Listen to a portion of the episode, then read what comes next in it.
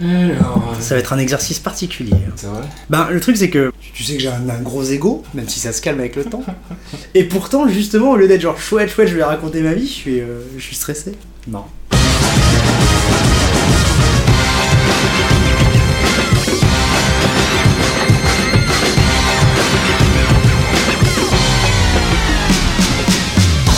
Bonjour Geekzone et bienvenue dans ce premier épisode officiel euh, de Dans le Canap. On avait déjà euh, diffusé un épisode 0 le mois dernier, qui était plus un épisode test pour voir un peu si tout fonctionnait comme on le voulait.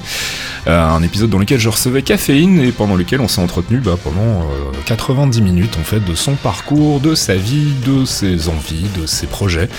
Et on va faire la même chose bah, dorénavant avec d'autres invités de manière j'espère assez régulière. Cette fois-ci pour ouvrir donc officiellement le podcast, je reçois mon ami Pipo Montis que vous connaissez probablement si vous êtes fan de jeux vidéo et vous lisez le magazine Canard PC puisqu'il fait partie des plumes du magazine. Mais il a aussi d'autres centres d'intérêt dans sa vie. Euh, on en parlera notamment, on parlera aussi euh, de la maladie de Crohn. On fera une petite parenthèse un peu plus sérieuse pour parler de cette maladie euh, finalement assez peu connue et dont, bah, l'ami Pipo souffre depuis quelques années. On aura aussi l'occasion, bien évidemment, de parler de la presse papier, du phénomène Canard PC et puis de plein d'autres choses encore pendant 60 minutes. Euh, bah, trêve d'introduction, hein, je vous propose de rentrer directement dans le vif du sujet, d'aller se poser dans le canap et de tailler le bout de gras avec l'ami Pipo Mantis.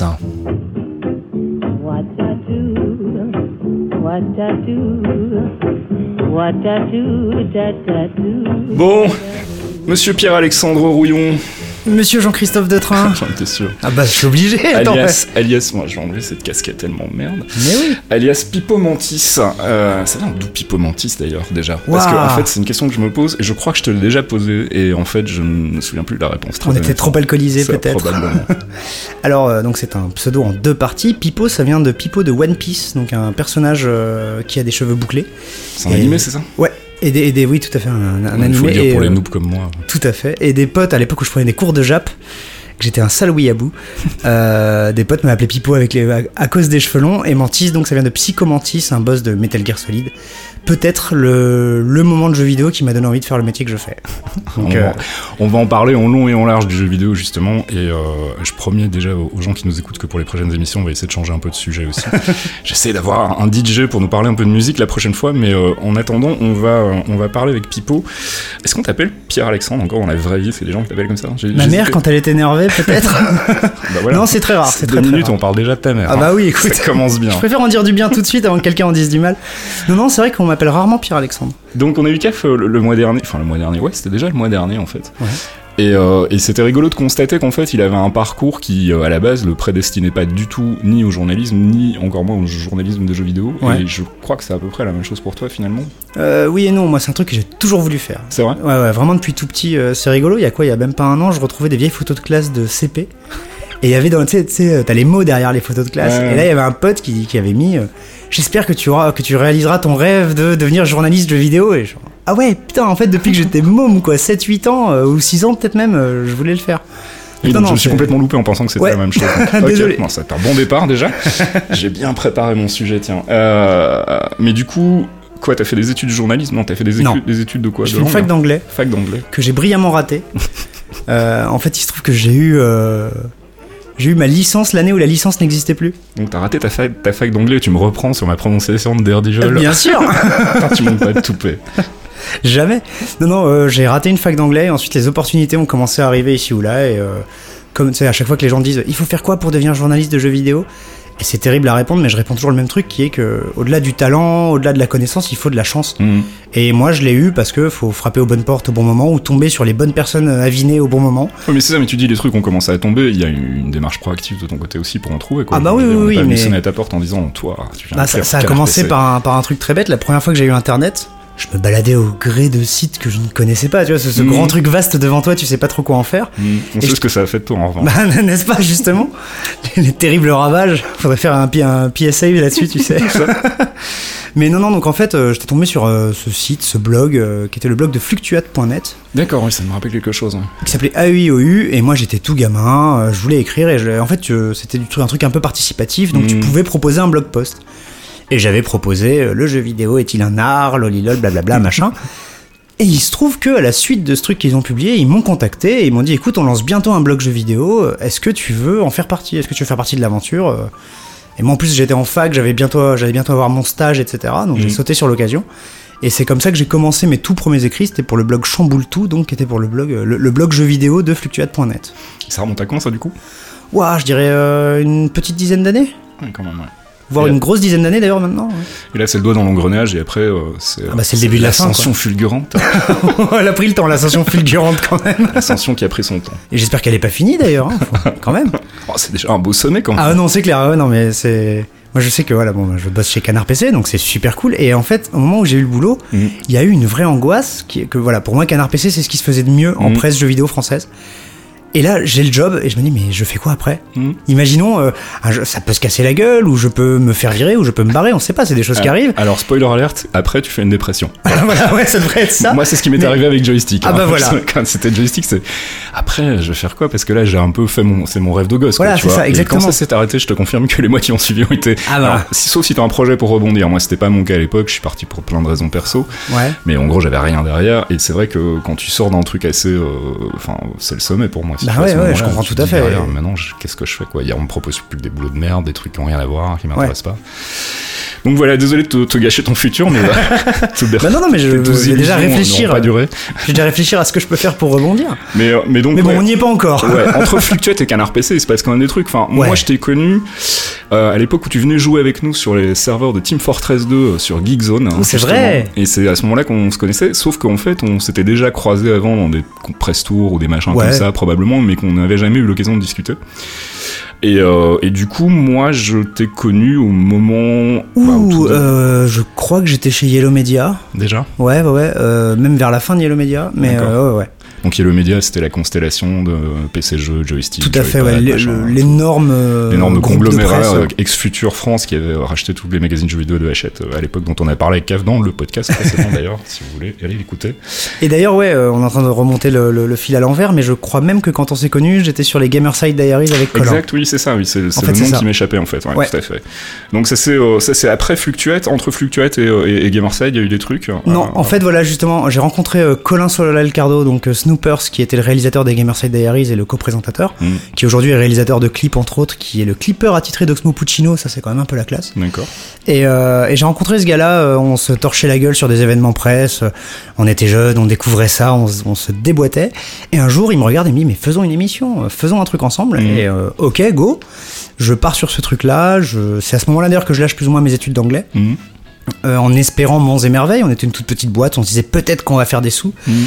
Et malheureusement, Gamerside, c'était une audience française trop petite pour être intéressé, euh, enfin pour intéresser les éditeurs français Ouais. et, euh, et une, une audience énorme aux États-Unis, mais on parlait en français. Donc, pas de bol. Et euh, mais ça nous a pas empêché de faire ça pendant deux ou trois ans. Moi, ça m'a fait faire mes premiers E3, mon seul et premier Tokyo Game Show. Mhm. Enfin, j'ai vécu des trucs fantastiques avec cette émission. Alors, on a quasiment jamais gagné un copec dessus, mais putain, on s'est éclaté quoi. comment on vit à l'époque alors quand on bosse comme un fou là-dessus on vit chez sa mère. D'accord on vit chez sa mère et justement, au bout d'un deuxième moment. mention de la mère de Pipo dans pas cette émission vois, qui, qui m'a offert un toit et beaucoup de nourriture pendant, pendant ces années, alors que j'avais arrêté mes études, ce qui la faisait hurler. Euh, mais ensuite, il y a eu euh, vers la fin de Gamerside, quand j'ai commencé à comprendre que ça me rapporterait pas d'argent, Mhm. j'avais déjà rencontré un peu plus de journalistes pendant des soirées presse, certains étaient devenus des amis. Et c'est comme ça que j'ai pu rentrer en fait chez euh, Yellow Media, Mm. euh, d'abord à l'officiel Xbox. donc c'était déjà plus futur à l'époque ça avait déjà été rebrandé en Ouais, yellow c'est- ça euh, faisait en peut-être fait, 6 ouais, mois ou un an. donc du coup t'es arrivé après que moi je sois parti je pense Ouais. hein. Ouais. Ouais, je suis arrivé, mais peut-être 6 mois ou un an après ton départ en Moi, fait. je suis parti fin, euh, fin non, novembre 2007, 2000, ouais, c'est ça, novembre 2007, je crois. Bah, j'ai dû arriver peut-être hiver 2008, donc Ouais, tu vois, voilà, quelque chose comme ça. Et, euh, et ça, en fait, c'était vraiment pour mettre du beurre dans les épinards, euh, même si j'étais nourri, logé, blanchi, mais voilà, ça me permettait d'avoir un peu de fric de côté. Et donc ça, c'était sur le Xbox Magazine. Alors, il y a eu d'abord l'officiel Xbox, il y a eu du jeu vidéo magazine, c'est Ouais. que là-bas, euh, Oui, sur- oui. surtout quand t'es à la pige, t'essayes de bosser pour le maximum de, de publications possibles et de bah, faire le plus même moi, quand j'étais dans la rédac de Joystick, ça m'était arrivé de faire des papiers pour, pour jeux vidéo Ouais, aussi, voilà. donc, Alors imagine en pige, quoi. Ouais. Vraiment, bah, t'es mercenaire. Et, et du coup, alors là-bas, j'ai bossé pour l'officiel Xbox, jeux vidéo magazine, Joypad, un peu de joystick aussi, euh, et peut-être un ou deux autres. Genre, j'avais fait un hors-série de ci de là ou des choses comme ça, quoi. Mais ça t'est arrivé de, faire, de devoir faire le même papier, enfin le même test Ouais. pour deux magazines Et c'était horrible parce qu'en plus, Mais comment c'est possible ça? Parce que genre, déjà on en chie pour écrire un papier Tu correct. changes ton angle Effectivement, ouais, c'est Tu une- changes ton angle en fonction de la publication. Mais alors le truc, attends, tu vas rire. Non seulement c'était euh, le même papier pour le même magazine, enfin Mm. pour deux magazines différents, pardon, mais en plus c'était deux fois une demi-page. Donc une demi-page, c'est peu. oui, c'est tendu. Et le jeu en question, c'était Fallout 3. Oh, putain. Alors une demi-page parce que c'était deux, euh, deux publications où c'était arrivé en retard. Mhm. Donc euh, du coup, bah, au lieu d'avoir les 2, 3, 4 pages qu'il aurait pu avoir, bah, là c'était une demi. Mm. Et putain, alors va expliquer Fallout 3 euh, dans deux publications différentes en une demi-page. Alors là, mon angle c'était d'un côté, est-ce que c'est un bon Fallout? Et de l'autre, est-ce que c'est un bon jeu? Ça, voilà. Tu distilles en fait ton vrai papier, c'est le Ouais. mélange des deux quoi.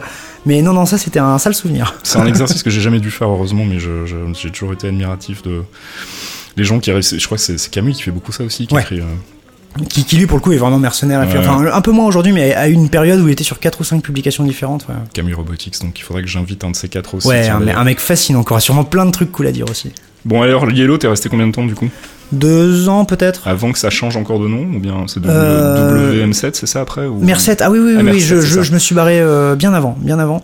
J'en avais marre en fait de suer 100 euros pour 400 euros par mois, quoi. Parce que le truc, c'est que dans une grosse boîte comme ça, t'as 2-3 pigistes stars qui prennent Mhm. tout, qui sont des machines. Moi en plus, j'avais quoi 3 ans d'expérience, c'est des mecs qui sont là depuis 10-15 ans. Ouais. Et les gars, entre deux avions, enfin dans les avions, entre deux press tours, ils t'écrivent des papiers Ouais. et du coup, ils ont une rentabilité de dingue. Ils se font 3-4 000 euros par mois et toi à côté, ben tu galères quoi. Mais c'est un truc avec lequel t'as des soucis en règle générale, l'écriture, ou pas du tout? C'est c'est, euh, Ouais, c'est ouais, un mec ouais. qui chie facilement du signe, ou bien, parce que j'en ai connu, hein, je me rappelle de Raon qui a une facilité absolument hallucinante à écrire vite et bien. Moi je sais que j'en chie régulièrement et que c'est vraiment à la dernière minute que j'arrive à mettre le coup de collier nécessaire pour boucler mes, mes papiers. Ça, mais, c- euh, ça déjà, ça aide. Hein, d'être au pied du mur, d'être devant la deadline, ça aide euh, beaucoup. mais bon, pour le stress, c'est pas bon non plus. non, c'est clair. mais mais, on- toi, mais toi, tu procèdes comment du coup Est-ce que t'as cette angoisse de la page blanche Ouais, euh, bien sûr. ouais. Et de plus en plus. En fait, c'est marrant, euh, j'en chiais pas du tout quand j'étais dans mes publications. Hmm. Ça filait vraiment tout seul. Alors, euh, au maximum barre de vie, c'était n'importe quoi et c'était un vrai bonheur. Et du jour où je suis arrivé chez Canard PC, je me suis mis tout seul une pression Mhm. gigantesque. Et, euh, et là, ça va faire que 6-7 mois que je reprends un peu confiance et que je j'écris de manière plus euh, naturelle et, et agréable. Mhm. Mais il y a eu, ouais, euh, les, les 4 années euh, là chez Canard PC ont été très dures à ce niveau-là. Niveau remise en question, niveau euh, page blanche, ce genre de truc, c'est ouais, c'était assez violent. Alors c'est marrant, parce que moi je trouve ça assez paradoxal parce que alors, on, va justement parler de la transition entre, entre Yellow et la suite, mais Ouais. euh, il y a donc Barre de Vie qui est, euh, si je me souviens bien, et tu m'arrêtes si je dis des conneries, Ouais. mais dans la manière dont moi j'ai vécu les faits à l'époque, il y avait une vraie volonté de ta part de rejoindre l'équipe de, de Canard PC, ou Ah en tout cas oui. de faire un truc avec eux, et Tout à fait.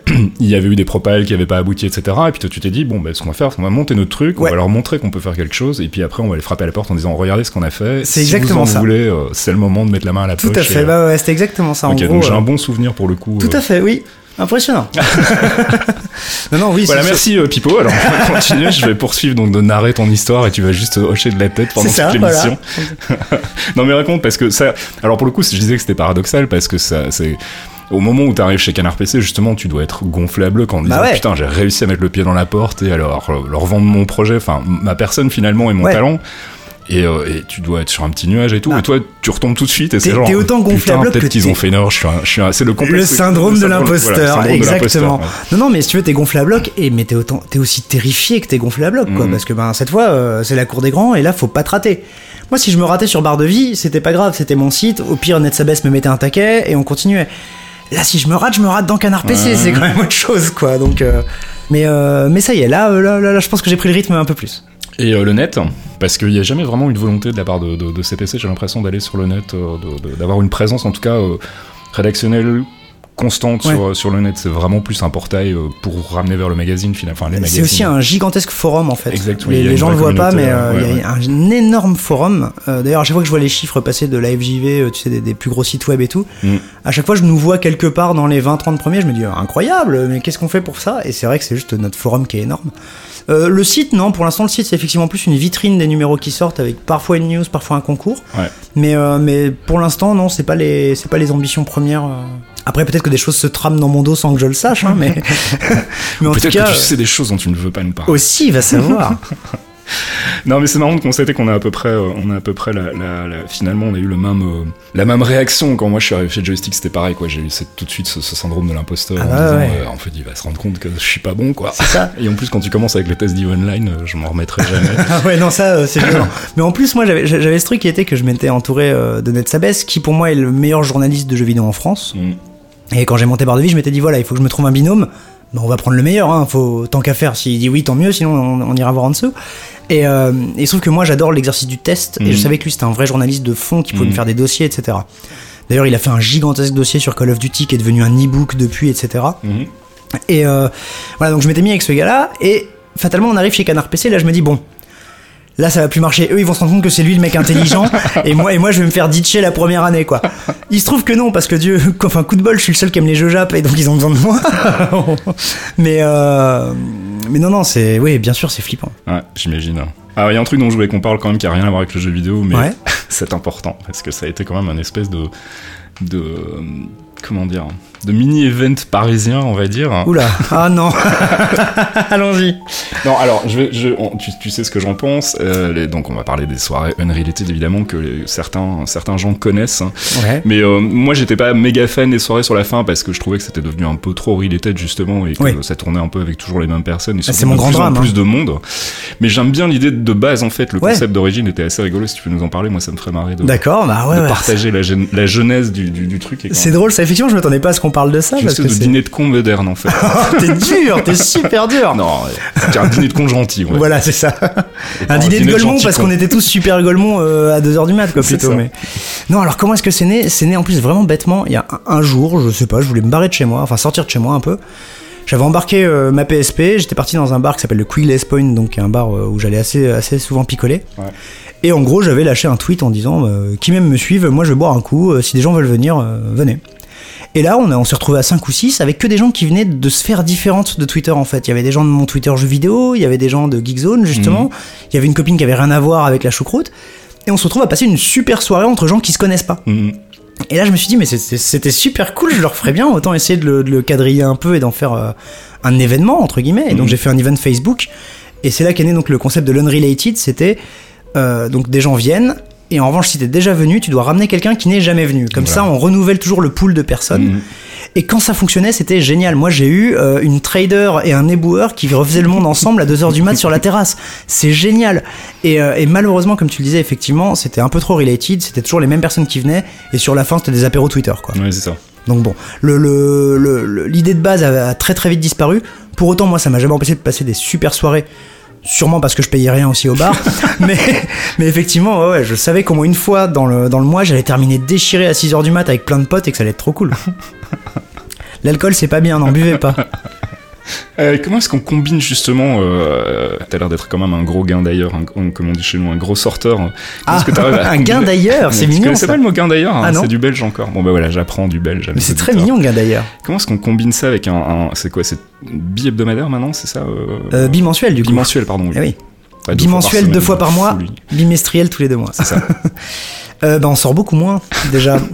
non, la, la chance que j'ai, c'est que Canard PC, c'est pas une entreprise classique. Ouais, je viens sûr, pas pointer le matin. C'est là que je voulais en venir en fait, Voilà, voir un peu ouais, comment ouais. ça fonctionne en interne. Je, je fais pas du 10h-18h Ouais. et j'ai mes horaires. Donc ça, c'est une chance monstre. Et effectivement, bon, au début de Canard PC, je sortais encore pas mal. Là, moins parce que je vieillis. Mais, euh, mais le truc, c'est que ouais, ben, tu te déchires jusqu'à 6h du mat, tu dors et puis c'est pas grave, le- tu vas bosser la nuit suivante. Quoi. Moi, Mhm. je sais que j'ai terminé des papiers à 5h du mat, des choses comme ça, parce que j'avais fait le choix de dormir la journée parce que j'avais fait la, la, la, la teuf la veille. Quoi. Donc Mhm. ça, c'est un luxe énorme que, que peu de rédactions ont, je pense. J'imagine que des, des plus petites euh, rédactions comme JV Le Mag, par exemple, doivent un peu fonctionner de la même manière. Mais, euh, mais dans des plus gros trucs, euh, tu pointais, quoi. C'était 10h, 18h, et ça. Euh, c'est vraiment lié à la presse papier, ça pour le coup. Ouais. C'est pas du tout un truc qui est compatible avec, avec une presse web où justement t'as besoin d'être sur la balle tout le temps. et Bah ouais, en même temps, si, si tu bosses la nuit, t'es sur la balle avec les horaires US. Ouais, ouais, Donc tu- je pense que ça peut exister, ça, en web. Hein. C'est juste Mhm. que les gens n'essayent pas. Ça se trouve, ça existe et on le sait pas. Mhm. T'as peut-être des rédactions qui fonctionnent comme ça, mais euh, après j'ai moins bossé en web euh, dans le sens euh, entreprise web. Mhm. Ça a duré que 8 mois. J'étais euh, à la partie jeux vidéo de première.fr chez Lagardère. Mhm. Là, c'était une vraie grosse boîte avec cantine et tout le bazar. Ouais, là je pointais. Euh, et encore en plus, euh, j'étais un peu le, le cousin idiot qui joue aux jeux vidéo. Donc euh, si je me barrais à 14h en disant non, mais ça, ce jeu, c'est mieux si je teste chez moi, on me laissait faire, tu vois. Donc euh, même là, j'avais quand même une simili liberté, quoi. Alors tu dis que t'as pas beaucoup bossé sur le web. Tu lis du web De la presse jeux vidéo web J'en ai beaucoup lu. J'en ai un peu moins aujourd'hui juste parce que euh, en fait euh, j'en peux plus là en ce moment j'ai- une vraie phase de stop les jeux vidéo quand je suis plus en train de bosser Mhm. c'est con mais euh, j'ai beaucoup de mal alors si je lis pas mal encore aujourd'hui le premium euh, Gamecult Mhm. c'est pas du tout parce que je suis la waifu de Gotos et que Gotos est ma waifu mais voilà je trouve que c'est très cool ce qu'ils font et c'est des vrais papiers de fond et c'est important Euh, sinon, ce que je lis sur le web après, après, justement, ça sera pas du jeu vidéo. Ouais, d'accord. Ça va être euh, justement euh, hors antenne. On parlait du, du site Les Jours qui a ouvert Mhm. il y a peu, ben, que j'aime beaucoup lire. Et, euh, Mhm. je lis un peu Street Press aussi, Mhm. que je trouve qu'il y a un bon site d'investigation. Mais voilà, j'essaie de lire autre chose que du jeu vidéo. Mais c'est vrai que lire sur le web, c'est pas le plus confortable. Et en plus, moi, je me la pète en faisant on est les chevaliers du papier, donc forcément, je préfère lire sur papier. Mais il y, y a quelques années, quand j'ai eu ma toute première tablette, j'ai recommencé à consommer de, de- de l'information web, Mhm. et c'est vrai que c'était très agréable. Donc, euh, ouais, ouais, j'en- j'en lis quand il y a des trucs intéressants à lire. Tu penses qu'il y a un avenir de la presse sur le web? Oh ben j'espère oui parce que si on n'a pas pour le web et qu'on n'a pas pour le papier vu qu'apparemment nous aussi on va crever euh, pour qui est-ce qu'il y a de l'avenir tu vois? Non, je pense qu'il y a un avenir pour le web. C'est juste les, les paradigmes de, de, de- de monétisation qui vont devoir changer. Mhm. la pub ça, ça se casse la gueule on le sait. Euh, on va passer à autre chose. Là actuellement c'est le native advertising. J'espère que ça va vite se casser la gueule Mhm. parce que c'est c'est dégueulasse et poisseux et qu'on passera vite encore à un nouveau paradigme qu'on connaît pas actuellement mais ben, qui peut être aussi les, les paywalls à la, à la Ouais, Gamecube justement les abonnements, ça peut être intéressant ça. Il y a, il y a une tonne de pistes à creuser, c'est le Far West, c'est la ruée vers l'or. Voilà, on, on découvre ce truc depuis une vingtaine d'années. On sait pas encore, on n'a pas encore les mecs qui vendent les pioches et, euh, et les lampes euh, à, à l'entrée des mines, quoi. Donc on, on va voir. Mais est-ce que tu crois qu'on va réussir à faire payer une génération qui a été habituée à consommer du contenu gratuit sur le web et à l'époque du contenu de qualité relative Tu vois, aujourd'hui on sait qu'avec euh, avec la pub, ça devient de plus en plus difficile de, de- de rivaliser sans faire un minimum la pute pour parler poliment. Ouais. Mais euh, mais est-ce que justement on va on va enfin nous on l'a vu sur sur Geekzo, on a eu quand même un certain soutien au niveau du Patreon et Bah je ouais. pense que c'était la même chose pour pour Radio Kawa.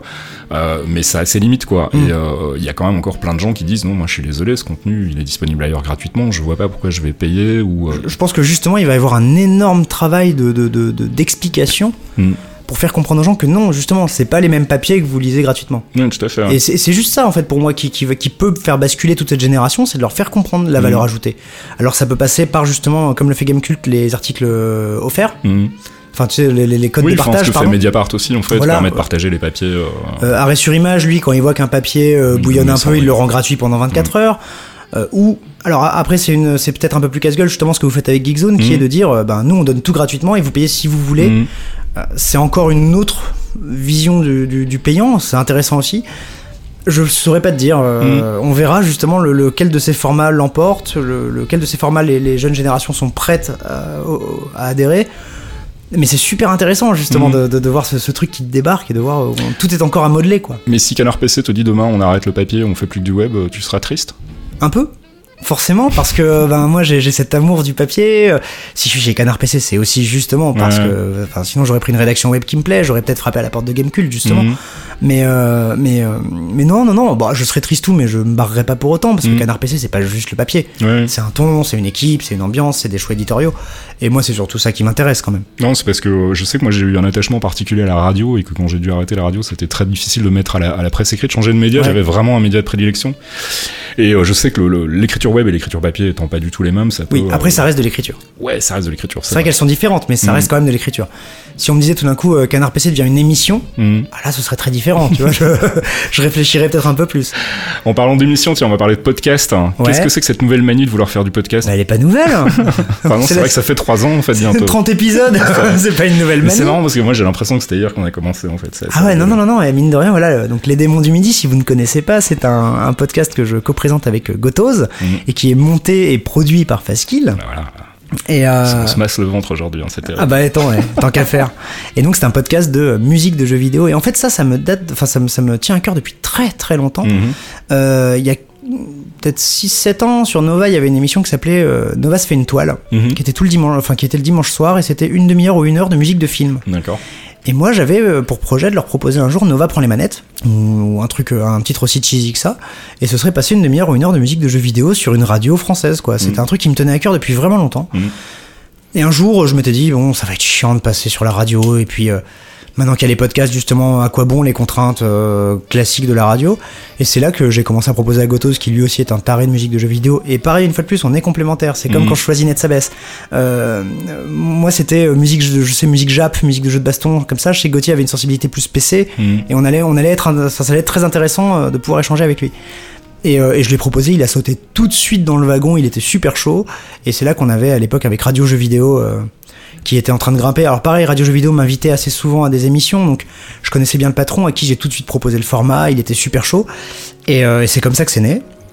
Et maintenant, oui, ça va faire quelque chose comme deux ans et demi qu'on est dessus et, euh, et c'est cool. Donc les démons euh, avec Kotos, c'est tous les mois, c'est un podcast de musique de jeux vidéo. Ouais, ouais, ouais, on passe, euh, bah, on passe tout ce qui nous passe par la tête. Euh, on a un énorme document avec une tonne de, de jeux où il faut aller vérifier la BO de ça, il faut aller écouter le thème de tel truc et tout. Alors justement, comment est-ce que vous bossez en coulisses Alors en fait, En av- binôme. avant de venir chez toi pour enregistrer Ouais. là où je suis assis, euh, on fait euh, dans le canapé exactement. On fait une soirée euh, chez Gotos. On Mm. prend de l'alcool, on se pose tranquillou, et puis on arrive chacun avec nos idées de morceaux ou des trucs qu'on a envie d'écouter, etc. À savoir que comme en plus on a une fois sur deux des épisodes thématiques, Ouais. ça nous permet vraiment d'être assez créatif à ce niveau-là et tout. Et, et voilà, on se fait une grosse soirée de 4-5 heures où on écoute plein de trucs, on prépare la, la liste, l'ordre, Mm. on se donne les morceaux en fait. Donc vous êtes au courant des morceaux que l'autre va passer Alors, on est au Il y a courant des de morceaux morceaux que- cachés. Non, non, non. il Ça y a- serait rigolo ça. Ah, ça serait. Bah, c'est arrivé une fois. C'est arrivé. nos oreilles un peu moins parce que je connais ta sélection. Voilà, justement, euh, et c'est arrivé une fois avec un de mes morceaux, mais c'est parce que c'était un morceau de David Cage. Ah. Et ça, voilà, je voulais pas qu'il le sache. Euh, en, en- en revanche, au tout début, Je crois que vous êtes le seul podcast à avoir passé du David Cage. eh, ça c'est la classe quand même.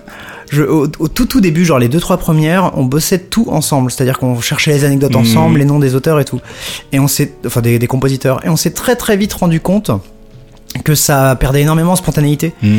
Donc du coup, c'est là qu'on a décidé de scinder euh, la playlist en deux, de se prendre chacun 10 morceaux, Mm. et comme ça, il y a vraiment des surprises. Et que et, et quand euh, Gotos ou moi, on est surpris euh, en live, c'est Mhm. c'est on joue pas parce qu'on n'est pas assez bon pour jouer comme ça. Non, c'est vraiment voilà, on voulait pouvoir se surprendre, on voulait pouvoir faire des trucs comme ça. Et, euh, et d'autant plus quand là, je lui, je lui avais pas dit quel était le morceau pour pas qu'il aille chercher quoi que ce soit. C'était un morceau de Super Danny. Et au moment où je lui dis que c'est David Cage, on entend vraiment son oh et ça fonctionne quoi. Donc je trouve ça super cool. Acting. Mais oui. Enfin non, justement. Mais du coup, la, la radio, c'est un truc auquel t'avais déjà touché ou auquel t'as envie de, de très loin. maintenant De très très loin, j'avais fait deux shoutcast Winamp avec des amis. C'est c'est pas une vanne, je les ai encore. Pirate. Je les ai qui doivent traîner quelque part. J'avais fait des émissions de deux heures avec des potes. Euh, Ah, Ça, je- il faut nous, faut nous exhumer les archives. Ah il non, non, c'est mort, c'est Ah, si. trop rude. Moi, je propose, il faut faire une pétition sur internet Ah, merde. pour voir les archives de l'émission que Pipo faisait dans son grenier. Avec Faudrait que je les réécoute déjà pour voir s'il y a rien de, de, de- de répréhensible. Mais, euh, mais voilà, et je passais de la musique en plus dedans. Et tout. Non, non, c'était vraiment Radio Pipo, quoi. Et euh, c'était assez cool. Donc il y en a eu deux avec deux invités qui étaient les potes qui dormaient chez moi ce soir-là. mais, euh, mais non, non, ouais, c'est un, un média qui me plaît beaucoup, la radio, le son en général, j'aime beaucoup. Très régulièrement, enfin très régulièrement, beaucoup moins, mais ça m'est déjà arrivé d'être invité sur des matinales de radio et tout. Mhm. Et j'adore, quoi. C'est D'ailleurs, voilà, si un jour vous voulez m'offrir une, une chronique jeu vidéo sur une radio, euh, allez-y, quoi, ça m'intéresse. Et en télé, pas du tout?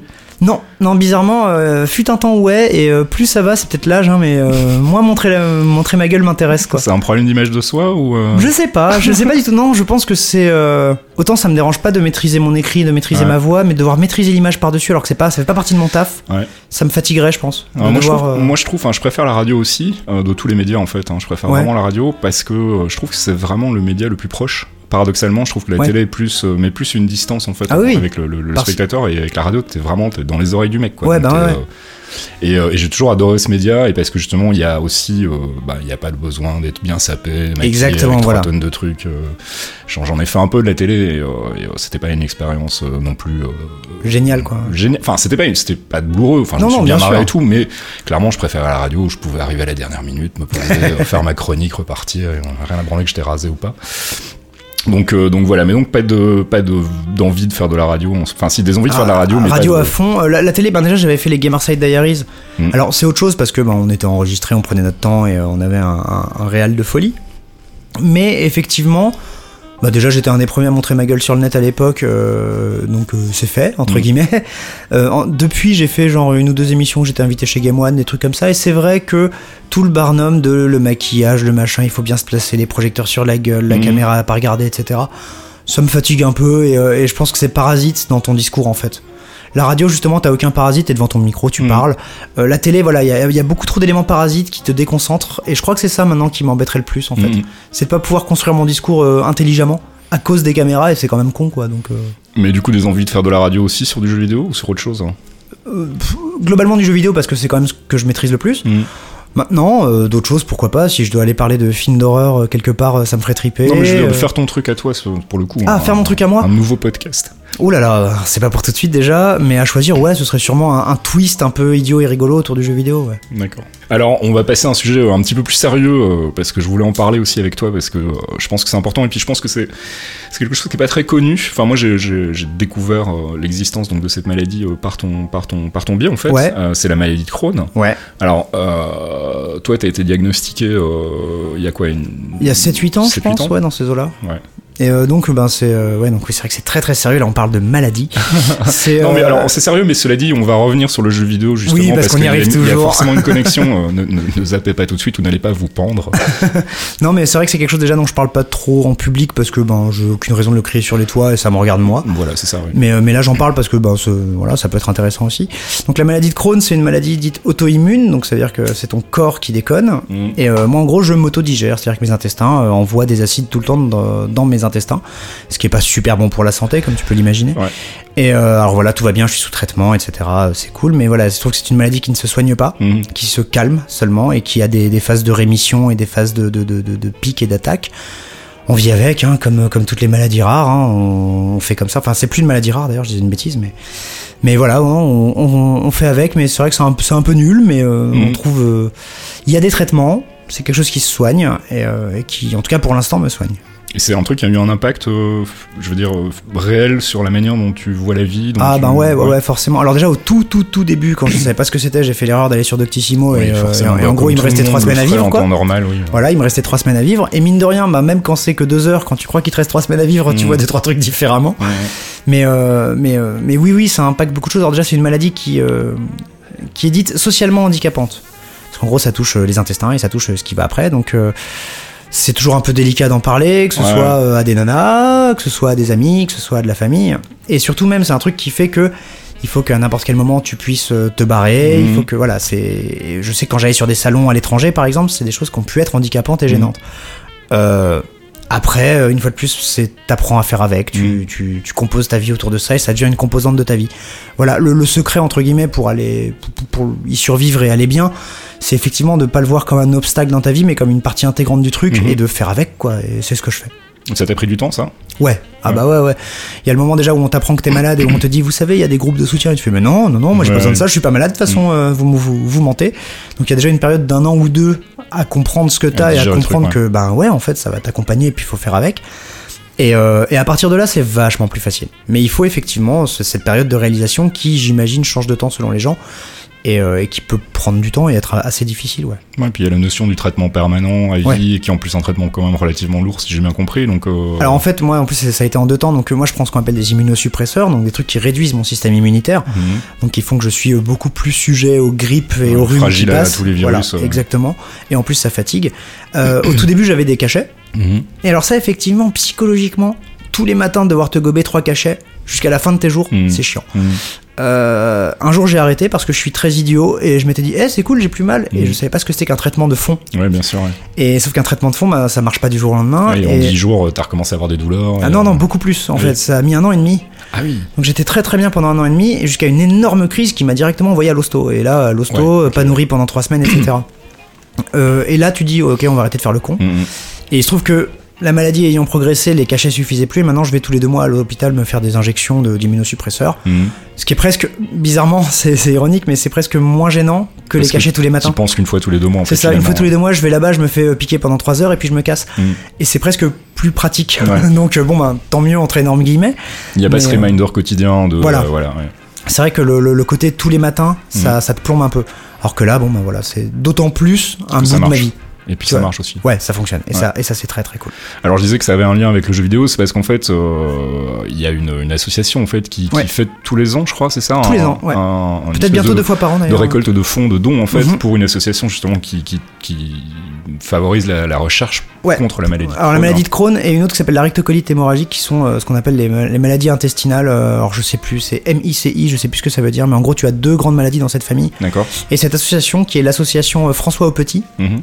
Euh, effectivement fait une fois par an ce qu'ils appellent le marathon AFA Live Mm. euh, où euh, plein de speedrunners ben, tournent en boucle pendant un week-end à jouer à des jeux vidéo, à faire des animations, des machins. Donc là il y avait du, par exemple l'année dernière il y avait du Euro Truck Simulator. Alors si on peut rappeler ce que c'est du, du, du speedrun justement. oui bien sûr, ouais, c'est terminer un jeu le plus vite possible en gros. Et En donc profitant là, des glitches si possible. Tant faire, ouais, ouais. Et les gens, donc voilà, enchaînaient et, et se suivaient. Ben, moi, je vais terminer tel jeu le plus vite possible. Moi, je vais jouer à un jeu d'horreur devant vous, ça va être rigolo. Moi, je vais faire ceci, moi, je vais faire cela. Et l'idée, bien évidemment, c'est d'avoir euh, plein plein de gens qui regardent avec euh, des gages, des conneries un peu rigolotes pour euh, faire participer les gens. Et tant qu'à faire, et récupérer des dons pour la sauce. Malheureusement, là, je j'ai pas les chiffres en tête. Je saurais pas te dire combien elle avait récupéré, mais je crois qu'on était assez content vers la fin. Mhm. Et, euh, et je sais qu'à cette, voilà, à cette occasion, moi, les gens m'ont dit euh, Est-ce que tu peux venir nous en parler? Est-ce que ça te pose un problème? J'en avais jamais parlé avant, Mhm. mais là, je savais que ça pouvait être utile, peut-être euh, faire comprendre la maladie ou, Mhm. euh, ou aider des gens à en parler aussi un peu facilement, etc. Donc, euh, bah, si ça a pu servir, cette espèce de, de, de c'est- ça va paraître très prétentieux, mais cette espèce de micro-célébrité que je Mhm. peux avoir, et je dis bien micro, j'insiste là-dessus. Mais voilà, de, de- si sur les 10 000 followers que j'ai, ben, il y en a euh, 100 Mhm. que ça a pu aider à comprendre ou que ça a pu aider à vivre avec, ben c'est bon, ça valait le coup alors. Et dans ce cas-là, je peux en parler.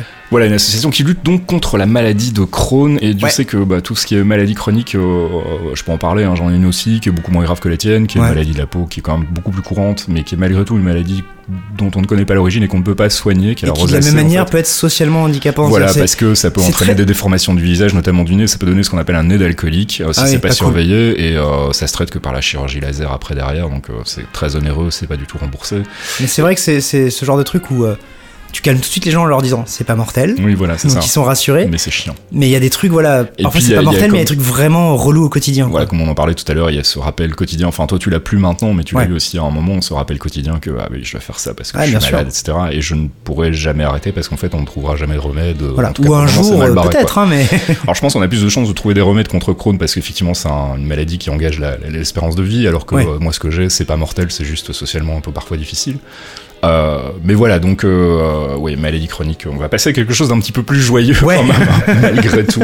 Euh, mais c'est marrant parce qu'en fait je me rends compte on en parlait on en parlait en antenne on a la première fois qu'on a discuté ensemble, en fait, c'était justement une réunion des, des joueurs de Team Fortress 2 euh, Ah qui bon partageaient. Ouais, ouais, c'était euh, dans un resto qui s'appelle le Zango à Paris, où il y avait une espèce de bouffe avec euh, machin. Et nous, on s'est retrouvés finalement à la terrasse du du Souboc. Ah. Ouais, où on a ouais. discuté euh, à bâton rompu pendant, une- je pense, plus d'une heure en fait. un Mais je moment. crois que ça, c'est la deuxième fois qu'on s'est rencontrés. C'est vrai. la je me première, je crois la que c'était un street club chez Monsieur Lam et que nous avons beaucoup devisé au pied de son immeuble. Exact, oui, en fumant des clopes. Oui, oui, tout à fait, c'est vrai. On se racontait nos malheurs. Voilà, exactement. C'est là qu'on euh, a connecté. Et c'est vrai que oui, on s'est rendu compte qu'on avait euh, finalement euh, des, des, des parcours parfois un peu similaires. Ouais. Bon, c'est une constante avec tous les gens qui, qui me tournent autour, on va dire, avec les gens avec qui je m'entends bien. Mais, mais même si les parcours ne sont pas forcément similaires, en tout cas la manière dont on les a vécus ou Mhm. appréhendés, et, et c'est vraiment similaire, ouais, effectivement. Euh, des projets d'avenir, euh, parce que là pour le moment ça recoule quand même gentiment, tout va bien. Ah bah Euh, ouais, ouais. Canard PC ça se passe bien, le mag, le mag tourne. Ouais, ouais, ouais. C'est mais, un espèce d'ovni dans, le- dans, le- dans le milieu de la presse. Et tu sais quoi, on en est ravis. Ah non, ça, je- j'en suis convaincu.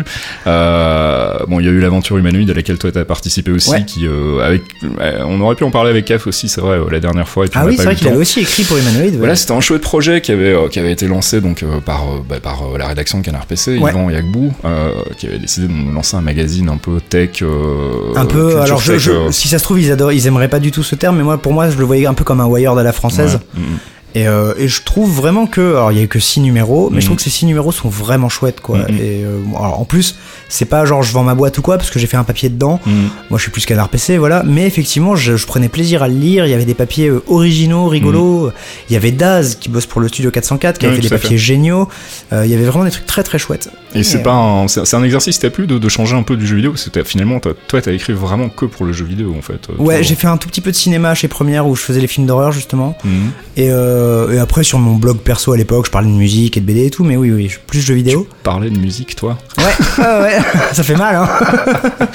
Alors il faut savoir qu'on s'entend avec, avec Pipo sur plein plein de sujets. Ouais. Et même parfois un peu sur celui-là aussi, mais c'est vrai que Bah la oui. musique est quand même souvent une, une pomme de, de discorde entre Alors, nous. euh. tu dis ça, mais je me rappelle que dans le morceau choisi de 100, t'étais prêt à me laisser les clés de la maison, hein? Oui, jusqu'à un dérapage, un moment avec une espèce de techno très euh, violente, à la Dead Mouse, je sais plus ce que c'était d'ailleurs. hein. C'était. euh, C'était Knife Party, c'était très bien. voilà. Non, c'était pas, inintéressant, tu disais. J'ai dit que c'était pas inintéressant, c'est en général, ça veut dire que. Cette politesse vraiment- te perdra. Mais euh, oui, donc t'as écrit sur la musique, mon dieu. Non, mais c'est vrai que c'était, c'était rigolo, ça s'était bien passé cette émission. euh, morceau choisi, je vous invite à aller réécouter. C'était la, quoi, la 200 La 200ème, ouais, que moi j'écoute assez régulièrement pour pas te mentir. Parce Alors, que je sais euh, qu'il y a des morceaux que j'aime et des morceaux cool de toi. Bon, alors cela dit, euh, euh, au risque de donner encore l'impression à nos chers auditeurs de, de te lancer des fleurs, j'ai euh, découvert quand même un univers qui, moi, m'était assez inconnu et euh, qui est la musique de jeux vidéo, en l'occurrence, parce que euh, c'est vrai que ces dernières années, enfin en tout cas depuis que j'ai arrêté le joystick, je joue beaucoup moins et du coup je suis beaucoup moins exposé à la musique aussi de jeux vidéo. Ouais. Et le podcast m'a vraiment permis, alors j'accroche vraiment pas à tout, il y a Normal. des- des- il y a certaines dérives que je ne suis pas.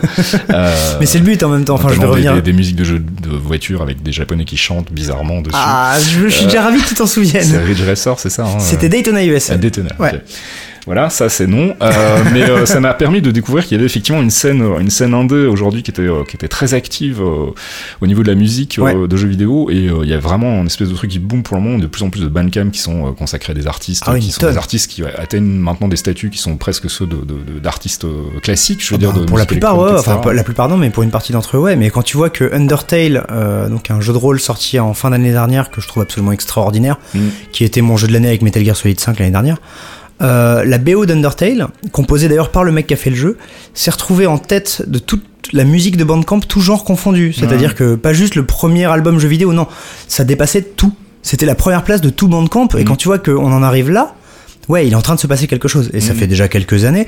Euh, pour moi, ça a commencé à vraiment frapper niveau indé avec euh, la BO de Super Meat Boy par euh, Danny Baranovsky, Mhm.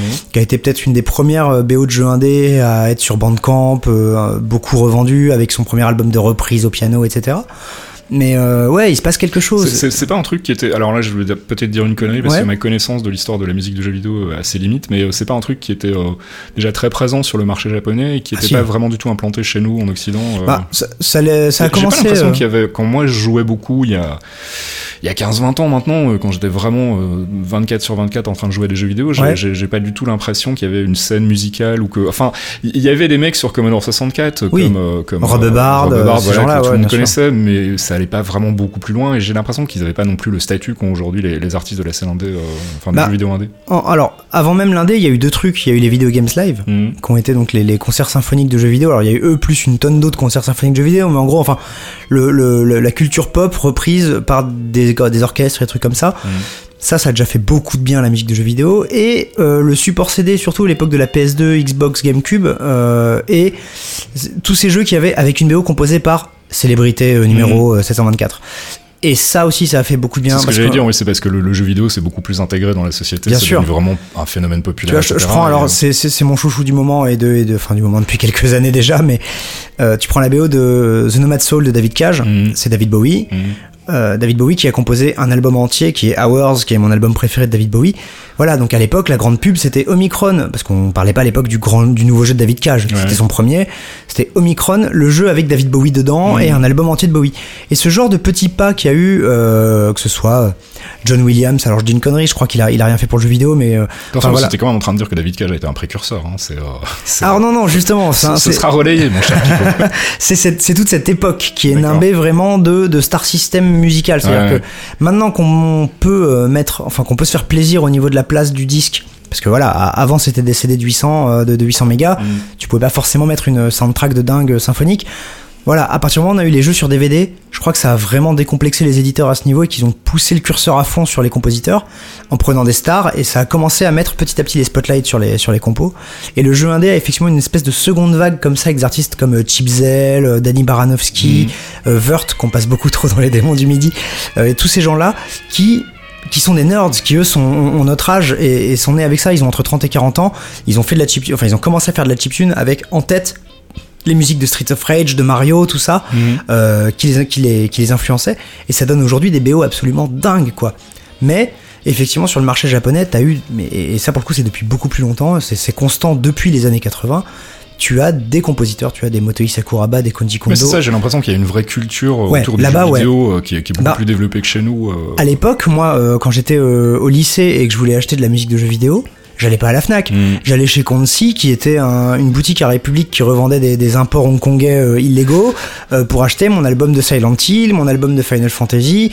euh, et c'était le seul marché Ouais. avant Internet en plus. Ouais. C'était le seul marché légal, entre énormes guillemets, de la musique de jeux vidéo. T'allais pas trouver à la Fnac un album de, euh, du dernier Mario, quoi. Mm. Alors que maintenant, tu peux trouver en Fnac des albums de, je sais pas, de World of Warcraft, ou choses comme ça. Parce que t'as le rayon jeux vidéo, t'as le rayon goodies, et dans les goodies, on commence à mettre les albums, quoi. Et le jeu vidéo a débordé dans la, dans la musique euh, populaire aussi, puisqu'on Ah oui. retrouve beaucoup samplé maintenant euh, dans les, les morceaux de rap, etc. Ouais, bah, Timbaland, hein, qui à l'époque voilà, a été peut-être un des premiers à mettre du Commodore puis qui a 64. Surtout, sur, sur, sur qui on a beaucoup tapé à l'époque en disant qu'il avait plagié d'ailleurs pas mal de thèmes de jeux vidéo. Tout à fait.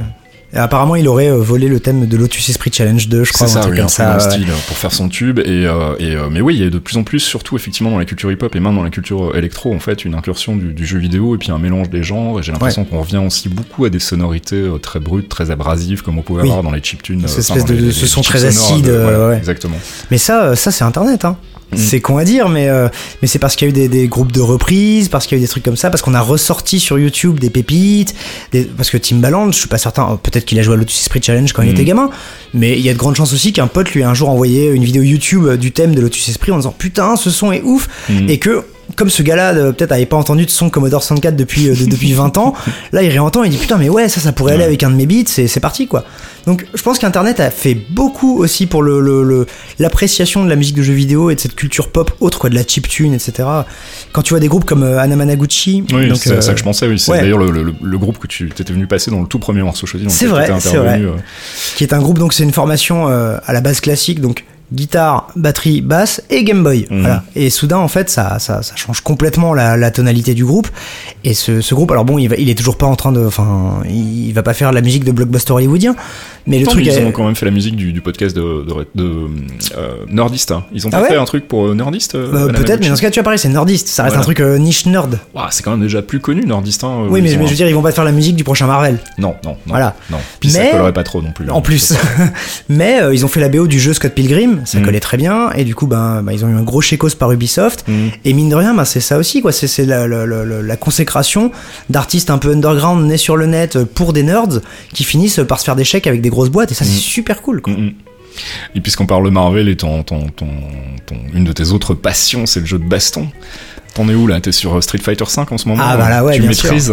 Alors, Street Fighter V et Killer Instinct saison 3 qui est sorti sur euh, PC. D'accord.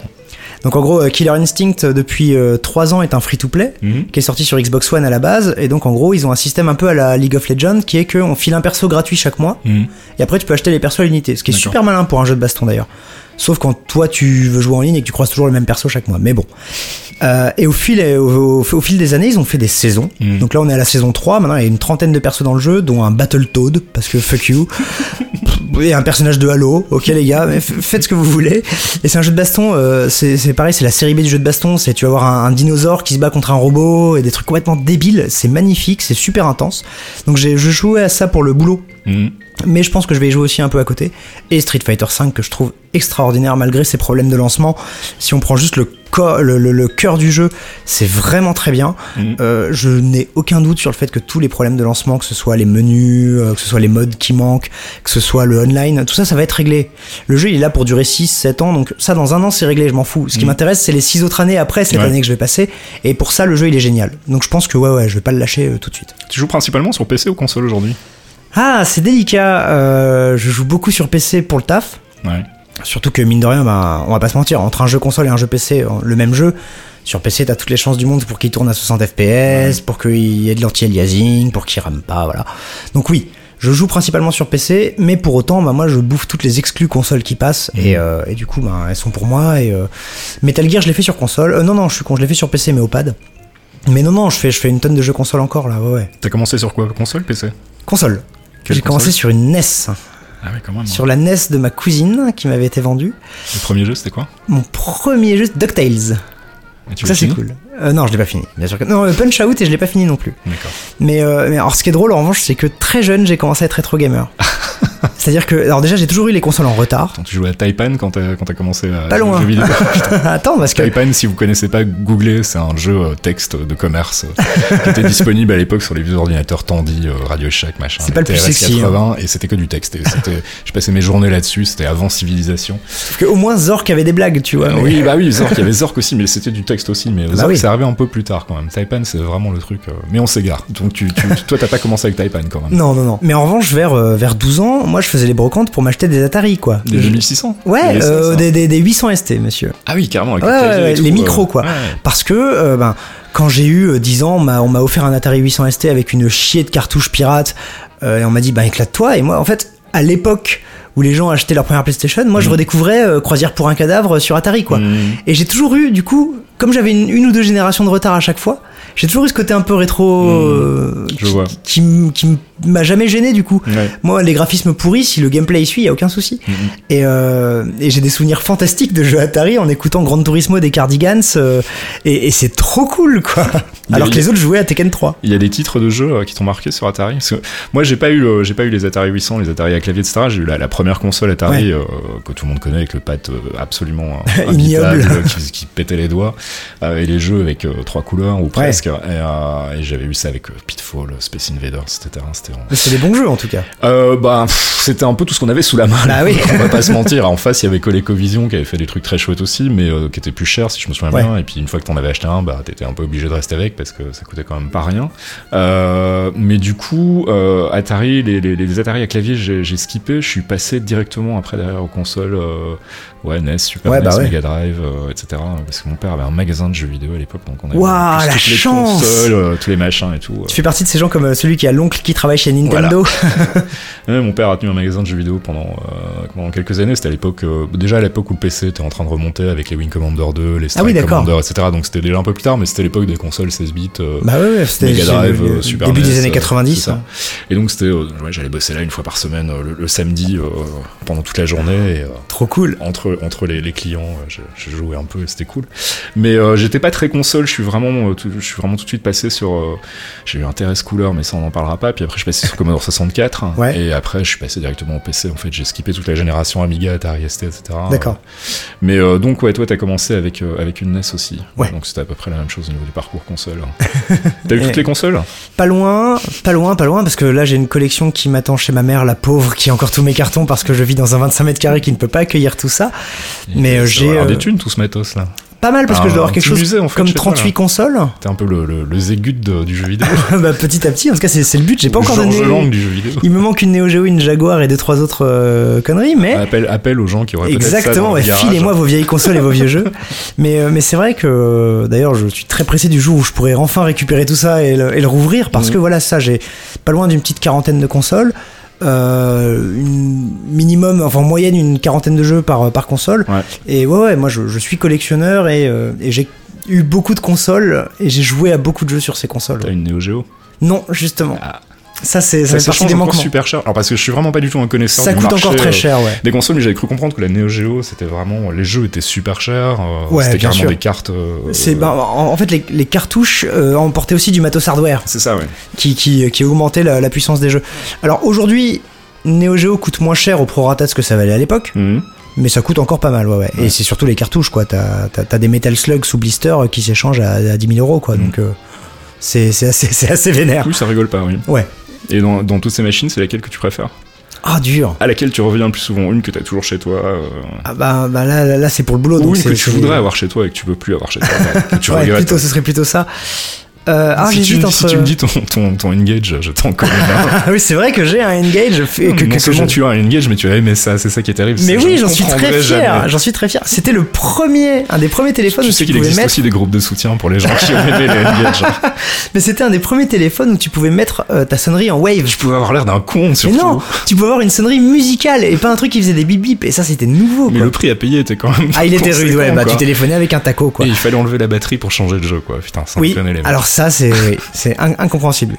Mais enfin bon, Non, donc ce n'est pas la Engage, tu me rassures Non. tout de suite. ça serait euh, ou la Mega Drive ou la première PlayStation, qui sont quand même euh, deux, deux consoles sur lesquelles j'ai vécu peut-être mes, mes, mes moments de joueur les plus fous. Quoi. Ouais, la première PlayStation, en plus avec l'avènement du piratage, où moi on me filait une tonne de jeux euh, japonais et américains qui n'existaient pas chez nous, des RPG complètement dingues et tout. Ouais, non, c'est une console qui m'a fait vivre des trucs incroyables. Quoi. Hmm. T'as des titres en mémoire en Ah particulier ouais, ouais, ouais. euh, Castlevania Symphony of the Night, Metal Gear Solid. euh, C'est marrant, alors c'est des trucs que j'ai complètement skippé, quoi. Ouais, euh, bah ouais. Parce que, bah, enfin, je disais, on- je bossais dans un magasin de jeux vidéo et j'avais l'occasion de jouer à plein de trucs, mais jamais vraiment me concentrer sur un jeu. C'est ça, tu faisais pas une aventure et, euh, complète. et c'était l'époque où il y avait plein de jeux où il y avait pas de sauvegarde, où t'avais, quand t'étais chanceux, t'avais des noms, de- des codes pour les niveaux, Ouais. etc. Mais c'était quand même encore assez rare. Donc fallait vraiment s'y mettre. Et j'avais pas les consoles à la maison, donc on les ramenait pas, mon père voulait pas, etc. Euh, et euh, du coup, ben j'ai pas vraiment, euh, j'ai, vraiment un gros pan de toute l'histoire du jeu vidéo, surtout du, côté console en fait. ouais, mais t'es manque. passé à ça en fait. Hein. Pour, Ouais. peu, pour peu que ton père ait dit Allez, on en ramène une, Exactement, c'est tu ça. serais devenu un sale consoleux comme moi. Voilà, papa, si tu nous écoutes. Hein. Et en revanche, oui, non, en fait, tu parlais des consoles, mais si je devais emmener une seule plateforme, ce serait le PC. Mhm. Un, parce qu'il y a toutes les consoles en émulé, bon, ça c'est triché, mais des jeux comme Fallout 2, comme Arcanum, comme. C'est des trucs qui m'ont mis des gifles quand Mhm. j'étais ado, quoi. Fallout 2, putain, c'est. À un moment, je, je me rends compte que je joue à un jeu de rôle où je peux devenir pornstar et choper le sida. Enfin, tu te dis, mais c'est de la folie furieuse. Et, et quoi, un an après, je tombe sur Arcanum où on me dit, euh, ben, tu peux être mage euh, ou euh, technologique, entre guillemets, où c'était du crafting avant l'heure. Mhm. Et où, à un moment, bah, moi j'avais pris un mage et on m'avait dit, bah, vous allez au fond du train, euh, au, au wagon de fond, parce qu'ici, euh, on n'aime pas trop trop les mages. Mais putain, ça m'a foutu par terre, quoi. Et, et ça, ça c'est des trucs que t'aurais pas, pas eu sur console à l'époque. Ouais, ouais, c'est clair. Un Fallout 2 sur PlayStation, je voudrais pas voir ce que ça aurait donné, quoi.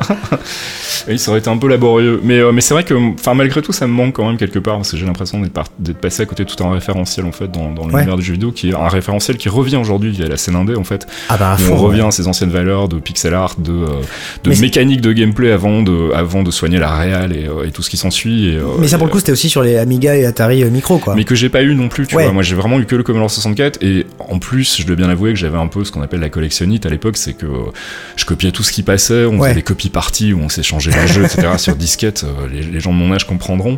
Euh, mais au final, on jouait pas à grand chose, on accumulait vraiment les jeux, on les regardait tous. C'est le syndrome du catalogue Steam. Bah, moi, j'ai vraiment ce problème-là avec les jeux vidéo aujourd'hui, c'est que je suis curieux de les voir tourner, je suis curieux de voir des gens y jouer. Il y a des, des, les- les- le dernier, c'est quoi, c'est Overwatch là, le truc de, de Blizzard. Ouais. voilà. Ouais. Je regarde quelques matchs et tout, mais j'ai le jeu, j'y ai pas encore vraiment joué. J'ai j'ai moins de plaisir à jouer aujourd'hui en fait, c'est plus à regarder. Et, euh, Tu et consommes justement des let's play ce genre de trucs? Alors, je regarde parfois des streams et des trucs comme ça. Je regarde pas beaucoup d'émissions en fait de, de, de replay. Je regarde surtout Ouais. des, des streams. J'ai regardé beaucoup de Dota aussi parce que c'est fascinant à regarder quand tu comprends un peu. J'ai j'ai- des de souvenirs voilà. fiévreux de nous deux devant des finales Voilà, de les finales de- l'International en mangeant de la glace, c'était génial. Mais oui, et donc du coup, je me dis qu'en fait, là, je suis en train de basculer du côté du, du- du spectateur. hein. et c'est, euh, ça tombe bien parce que c'est justement en ce moment que tout ce qui est e-sport et tout est en train d'exploser Oui. et qu'on on en voit partout. Alors c'est rigolo parce que c'est un truc que j'ai l'impression que Canard PC était pas très très fan du concept au début. Enfin, moi, je me souviens d'avoir eu des discussions avec Agbou où il était Ouais. vraiment, et je crois qu'il est toujours d'ailleurs lui. euh, Sûr, ça parce que ça euh. Agbou, il est quand même l'un des plus radicaux de la rédac. C'est hein. vrai, vrai aussi. Mais je sais qu'il n'y avait pas vraiment de volonté de la part de Canard PC de, de suivre cette scène-là. Ouais. Et, euh, et aujourd'hui, ben, on n'a plus vraiment le choix, en fait, j'ai l'impression. Euh, L'e-sport fait partie intégrante du, du paysage du jeu vidéo, je crois. Tu noteras qu'on le fait toujours pas. Ah, j'ai quand même l'impression d'avoir lu de temps en temps deux, trois petites colonnes, des Ah, fois un peu on- moqueuses, effectivement. On, parle euh, d'e-sport et, ouais. et on parle de ce qui se passe dans l'univers de l'e-sport parce qu'effectivement, ce, Bah, ce serait- ce était serait- invité à une émission de, de gaming il y a pas très longtemps justement et je me suis dit tiens c'est étrange parce que c'est quand même pas des gens qui suivent ça de, de, de près d'habitude. Bah, Yv- Yvan euh, a fait des colonnes aussi où il suit, mais, mais lui, ce qui l'intéresse, c'est plutôt le côté économique et juridique, Ouais, justement. fait, ouais. Lui, euh, je, je vois pas Yvan un jour euh, débarquer à la rédac en courant pour demander les résultats d'un match. En revanche, ouais, tout, tout ce que ça implique autour, et ça, c'est notamment aussi avec les Le émissions business, qu'il a fait avec, Ouais. euh, avec, un- avec euh, Arrêt sur Image, Mm. euh, c'est, oui, lui, il s'intéresse énormément au côté business et, et juridique, quoi. Mais donc, toi, euh, c'est encore autre chose. toi, à titre perso, c'est un truc qui t'intéresse de, de, de- le- Ouais, le- ouais, le- moi j'aime bien, mais, mais, mais je regarde ça parce que j'aime pas le foot, tu vois, donc je regarde des matchs de Street Fighter, Ah, quoi. finalement, c'est un peu la même chose. Ah ouais, bien sûr. Mais c'est que le euh, sport m'intéresse plus. Et, euh, et ouais, moi je suis. Alors autant je vais jamais mater du Counter Strike, peu du Dota parce qu'en plus c'est long. Mm. Ça a l'air con, mais mine de rien ça joue. Non, moi je suis gros gros gros client des streams de jeux de baston justement comme l'Evo. Mm. L'Evo, moi je le religieusement chaque année je regarde le tournoi de Street Fighter, tournoi Smash Bros. Mm. En plus, ça, mais c'est agréable à regarder, ça va vite. C'est une communauté qui est très soudée, qui a ses propres running, enfin ses propres running gags et ses propres private jokes. Ça, enfin ouais, ça marche quoi. Une fois que tu rentres dans le truc, c'est super rigolo. Est-ce que tu penses que ça va s'ouvrir au grand public? Parce que tu parles des jeux de baston et justement, moi j'ai vraiment un peu le sentiment que ça reste quand même euh, très très complexe à comprendre. Alors il y a de gros efforts qui sont faits justement sur la réelle des, des jeux de baston ces derniers Ouais. temps et notamment par Capcom pour rendre le truc un peu plus vivant Ah bah oui, un, oui. peu, un peu plus agréable à regarder, un peu plus varié, mais ça reste quand même malgré tout très technique. Et Oui. euh, alors que bon, Et en même temps, à regarder, c'est juste deux personnages qui se tapent dessus. Hein. Mm, Ouais, mais c'est pas la même chose que de regarder deux mecs les- qui se renvoient la balle avec une raquette, tu vois, Ouais. on comprend très vite l'objectif, tandis que dans Street, il y a quand même pas mal de subtilités. Si Oui. tu joues pas, tu les comprends pas, les, les- à quel point les enchaînements sont difficiles à réaliser. Ça peut être un peu moins intéressant. clairement. Est-ce que tu crois que ces jeux-là vont réussir à percer parce que le public va être de plus en plus cultivé par rapport aux jeux vidéo ou bien est-ce Ouais. que tu penses qu'on va devoir aller vers des jeux beaucoup plus simplistes pour justement attirer le grand public euh, Alors, euh, en fait, la réponse, elle existe déjà. C'est-à-dire que euh, y a eu un papier sur le chez Le Monde il y a pas longtemps qui était euh, Street Fighter est-il le parent pauvre de l'e-sport justement? Est-ce que le Mhm. jeu de baston est pas un peu ce parent pauvre? Qui aurait pavé la voie et qui pas de bol en fait des gens lui ont, lui ont- lui ont- lui ont coupé l'herbe sous le pied. Et en l'occurrence, c'est le cas puisque le c'est LoL qui a coupé l'herbe sous le pied. Oui, le fait, League ouais. of Legends, c'est un jeu extrêmement complexe. Les MOBA, c'est complexe. Je veux dire, tu regardes pas ça justement comme tu regardes un match de tennis. Mhm. C'est quand même, il y a énormément de choses à savoir. Il y a une centaine de héros qui ont des pouvoirs différents, des synergies entre les personnages. C'est, c'est ultra complexe. Bah, ils ont rempli le zénith, ces cons-là. Mhm. Donc, en fait, là, le public, il est déjà éduqué.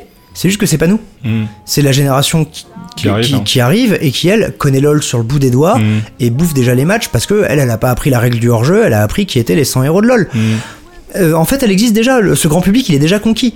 Parce que à partir du moment où tu remplis un zénith, c'est qu'en théorie, le grand public, tu l'as, hein, Ouais, je pense. Donc euh, voilà, c'est juste que c'est plus nous. Bien, et vous noterez donc que la rédaction de Canard PC euh, soutient l'e-sport, donc indirectement via les c'est pas du tout ce que j'ai dit. Comment te foutre dans la merde Note que, euh, non, non, on est allé à la Gamer Assembly il y a pas longtemps. Euh, non, il se passe des choses. On en parle. Bon, euh, on arrive tout doucement à la fin de l'émission. Euh, Ouais. C'est quoi le- la, la suite du programme pour toi là Aujourd'hui, on est, euh, on est, on est quoi? On est On vendredi. est vendredi. Putain, tout va bien. On est vendredi, donc on enregistre ce podcast vendredi. Il est quoi 20h à peu près. Ouais.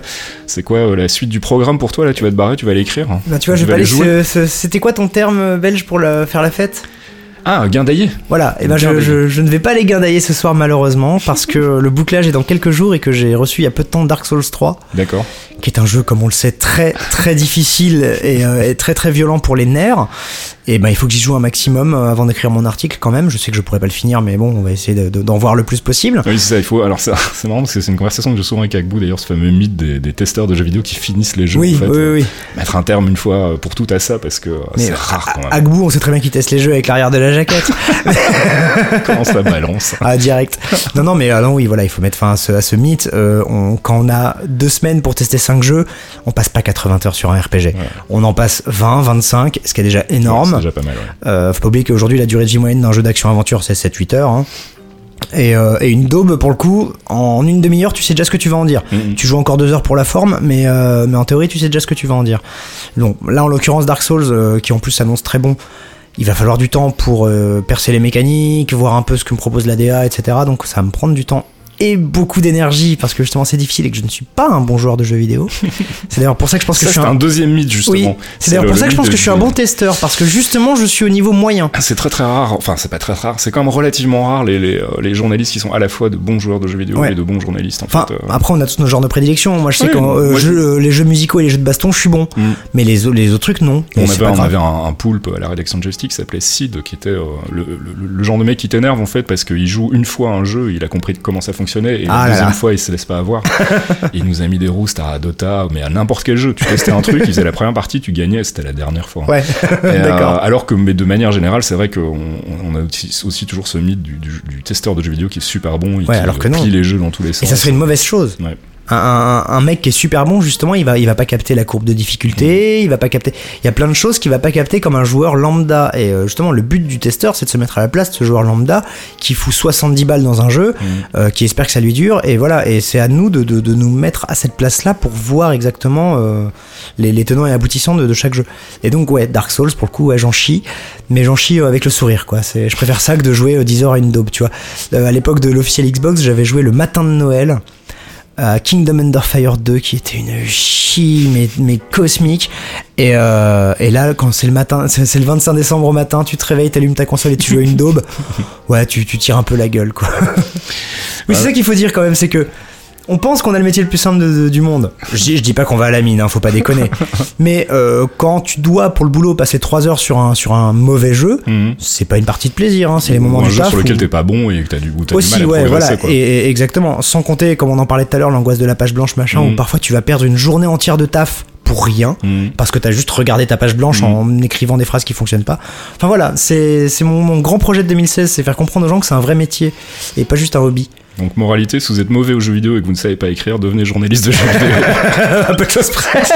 Ce sera la conclusion de cet épisode. Ah bah j'en sors, j'en sors brillant et grandi, je te remercie. Donc on te retrouve dans les démons du midi une fois par mois sur Ouais, Radio Kawa. Euh, on te retrouve dans les colonnes de Canard PC. Toutes les deux semaines, même le prix vous fera rire. Et une fois par semaine à quel bar euh, parisien Le Kawaii venir- Café généralement, ouais. Si on va venir te payer des coups, c'est là-bas. Ah bah ouais, avec plaisir. Bon, en tout cas, merci d'être passé. C'était bien Merci cool de discuter toi. avec toi dans le canap. Et puis, Ouais. bah, écoute, euh, si euh, ton actualité change dans les mois qui viennent, on n'hésitera pas à te réinviter. Bah, avec Euh, grand plaisir, c'était cool.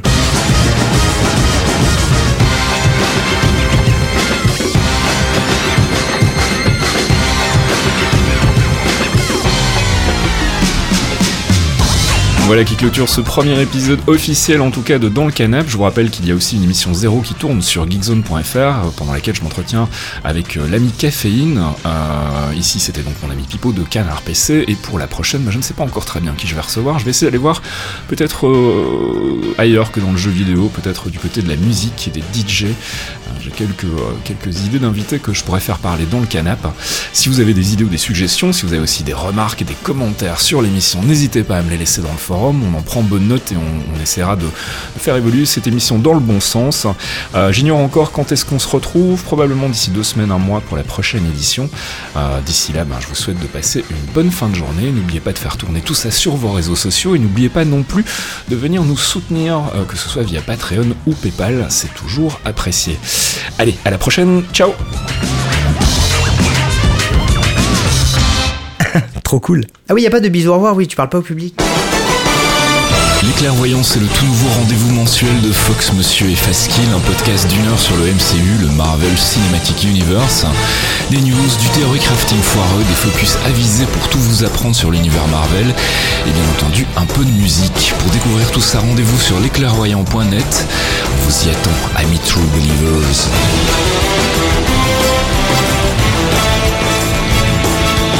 I've care how you speak. Loki is beyond reason, but he is of Asgard. And he is my brother. He killed 80 people in two days. He's adopted.